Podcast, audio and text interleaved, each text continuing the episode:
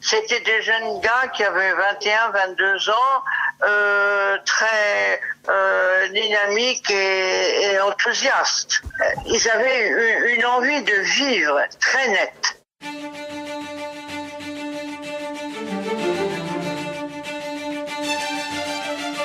Le souffle de l'histoire. Vous écoutez Le souffle de l'histoire, Armel Joubert des Ouches.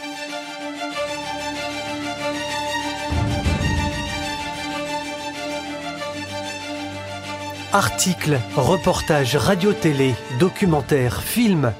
Du jour le plus long en 1962 au soldat Ryan en 1998, en passant par les récits et témoignages recueillis par les millions de journalistes, de passionnés d'histoire et de vestiges venus sur les plages de Normandie, on peut être amené à se dire que tout a été dit sur le débarquement allié de 1944.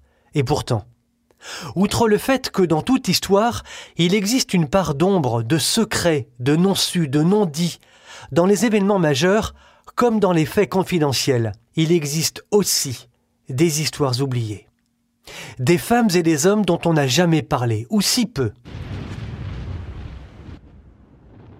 Dans le feu du ciel et des plages de Normandie, ce 6 juin 1944, des pilotes de chasse français aux commandes de Spitfire.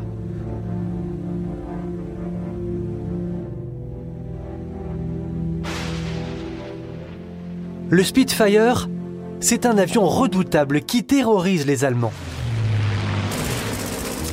Ce 6 juin et dans les jours qui suivent, des pilotes français descendent en piqué sur des objectifs allemands, pendant que d'autres protègent les troupes au sol en faisant du rasmot, du mitraillage. Ces pilotes s'appellent Accard, Perdrizet, De Bordas, De Bouillane, Lemaire, Joubert des Ouches. Ces pilotes s'appellent aussi Dromatakis, Gély, Fléchel. Ces jeunes pilotes de chasse font partie de la prestigieuse Royal Air Force. Ce 6 juin, le 7, le 8, le 9, le 10 et encore après, ils jouent un rôle capital dans le débarquement allié.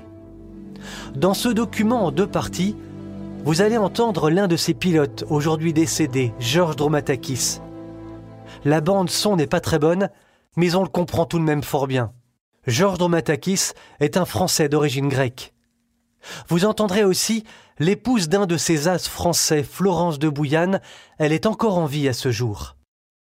Les as français de la RAF, c'est l'histoire que nous allons maintenant vous raconter.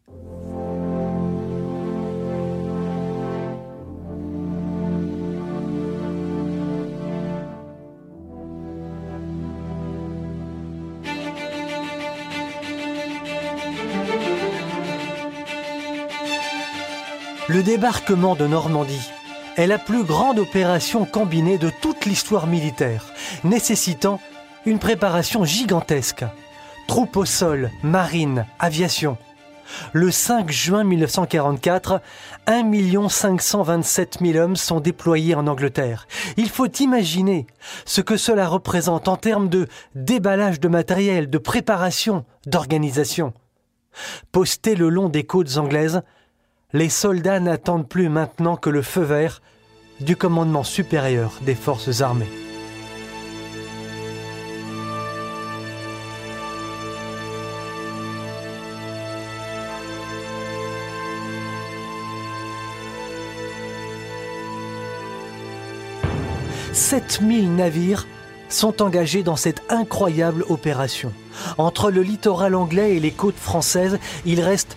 150 km à parcourir avant le grand choc.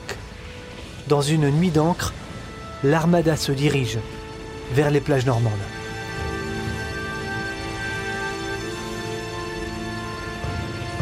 Dans cette nuit d'encre et précédant la flotte, des avions de chasse.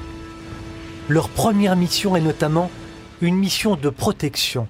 Ils doivent assurer la sécurité des 2218 bombardiers, qui, entre le 5 et le 6, le long des côtes et à l'intérieur du territoire, entre Cherbourg et Le Havre, continuent, comme on dit, de nettoyer la zone des batteries allemandes situées à l'intérieur du territoire. Bien sûr, il y a déjà eu de nombreux bombardements alliés en vue de préparer le débarquement, mais il reste bien des objectifs à réaliser encore et notamment à larguer du matériel pour les troupes au sol. Le capitaine Guizard est un pilote français du jour J. Dans son journal de bord en notre possession, voilà ce qu'il écrit sur ce matin du 6 juin 1944. Ce 6 juin 1944, il est 3h30 du matin. Les premières missions sont réveillées. À 4 heures, les pilotes prennent une tasse de thé brûlant qui a été fort aimablement préparée pour les pilotes. Mission protection de la côte est du Cotentin. Il est 4h35, les pilotes français décollent de nuit, aidés par la lune qui apparaît de temps en temps entre les nuages. Direction l'île de White, puis la France. Les premières clartés de l'aube naissante permettent aux pilotes de voir sous eux de longues files de bateaux se dirigeant vers le sud. Bien avant d'arriver sur la côte française, des lueurs rouges, très visibles en raison de la demi-obscurité, se détachent sur l'horizon et indiquent que la bataille déjà fait rage. Un nombre incalculable de bateaux et de toutes dimensions sont à proximité de la Terre. Le capitaine Guizard qui parle est à la tête d'un escadron de chasse français. À ses côtés, 12 pilotes, trois sections appelées rouge, jaune et bleu en français.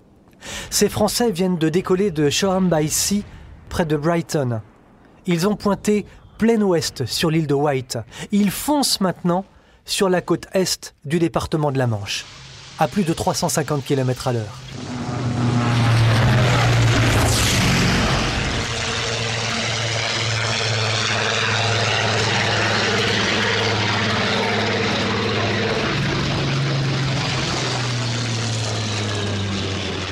'Car entre Cherbourg, la pointe de Barfleur, Saint-Valahougue et Carentan, il y a de nombreuses batteries allemandes.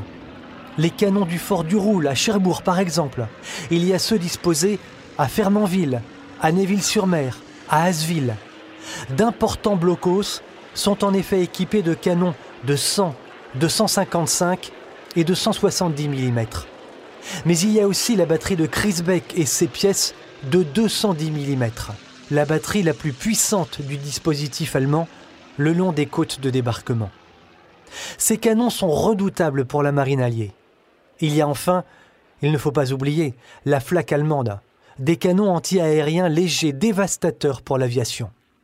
Le renseignement a permis de connaître une partie de leurs emplacements, il faut donc protéger les navires de ces batteries et tenter de leur infliger, en cas d'ouverture du feu, des destructions rapides avant que ne commence réellement le débarquement allié.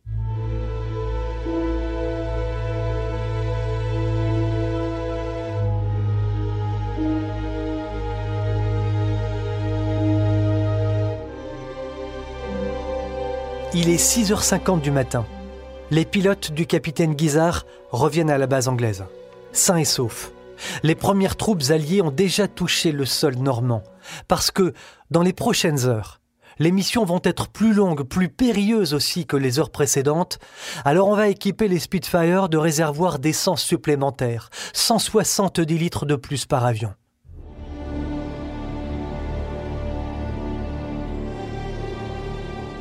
Il est 8h50. Guizard reprend les airs avec son escadrille. Direction Saint-Valahougue et 40 ans.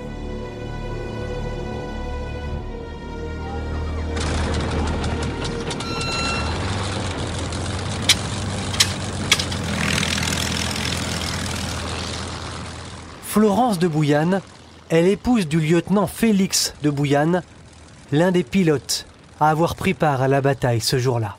Ils étaient l'un derrière l'autre. Ils volaient en, en, team, enfin ils volaient deux par deux, ils volaient toujours par deux et ils se parlaient beaucoup. Et, Félix disait toujours que c'était une manière de se donner du courage, c'est de se parler l'un l'autre. Ils se voyaient aussi de temps en temps à l'époque. Hein.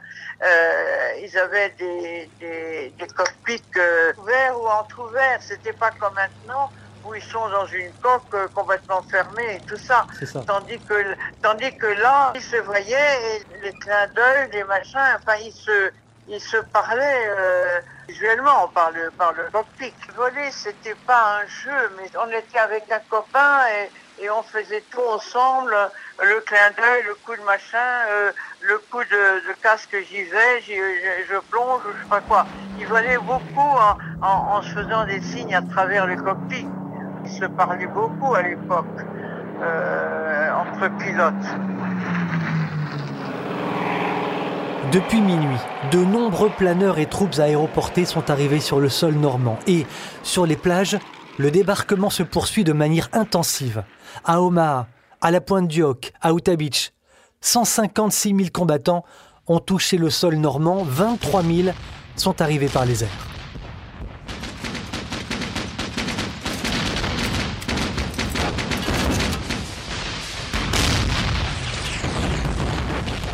Il est 9h55. Alors que la bataille fait rage sur les plages, en particulier sur le secteur d'Omaha Beach, le Spitfire du lieutenant Jacques Joubert des Ouches semble en perdition.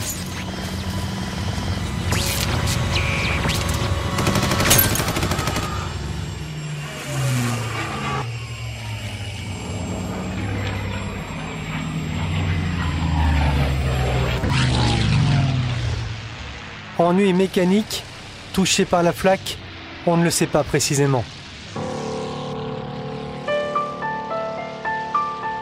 Par radio, Joubert vient de signaler qu'il a des ennuis de moteur et qu'il va, sans doute, sauter en parachute. Puis, il se ravise. Non, il va tenter de rentrer au terrain.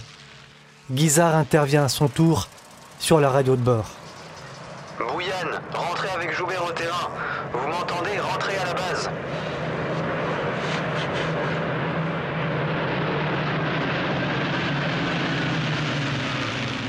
Le terrain, c'est by Sea, la base, en Angleterre, mais les avions en sont encore loin. Voilà ce que raconte Félix de Bouillane, son équipier, dans ses mémoires. Nous étions alors à une hauteur de 2500 pieds. Mais son appareil commençait à perdre de l'altitude. Comme j'étais près de lui, je pus le voir distinctement ouvrir le hood et accomplir les différentes opérations qui précèdent le saut. Sa vitesse baissait rapidement, et bien que j'eus réduit un maximum, je commençais à le distancer. Aussi, comme c'était la seule méthode, je fis rapidement un virage serré, mais ensuite je cessai de le voir à travers les nuages qui couvraient environ les 4 cinquièmes du ciel. Je piquais dans l'espoir de le revoir au-dessus des nuages ou à la surface de la mer. L'ensemble ne dura pas plus de deux minutes et le dernier point où je le vis était à environ deux miles au nord de Saint-Marcouf. Environ trois minutes après le dernier message du lieutenant Joubert, le capitaine Guizard l'appela sur bouton C, mais ne reçut pas de réponse.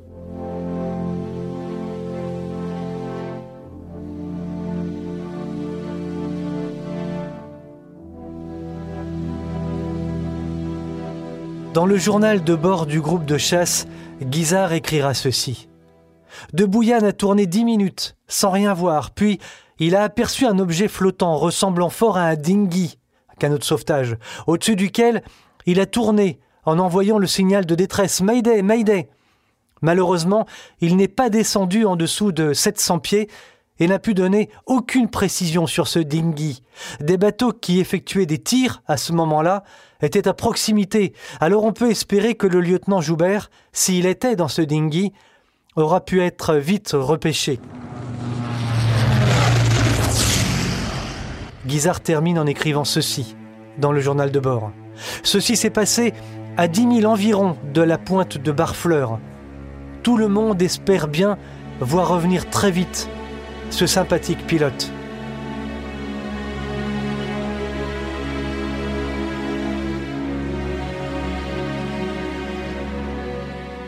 En fait, personne ne reverra jamais Jacques Joubert des Ouches.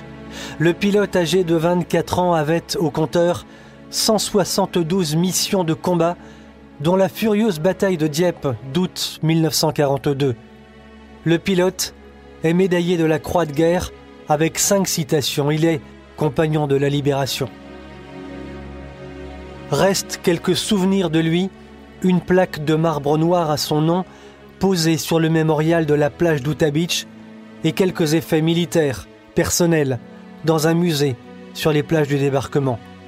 Ce 6 juin 1944, quatre pilotes de chasse français ne rentreront pas à la base. La mer et le destin les ont emportés.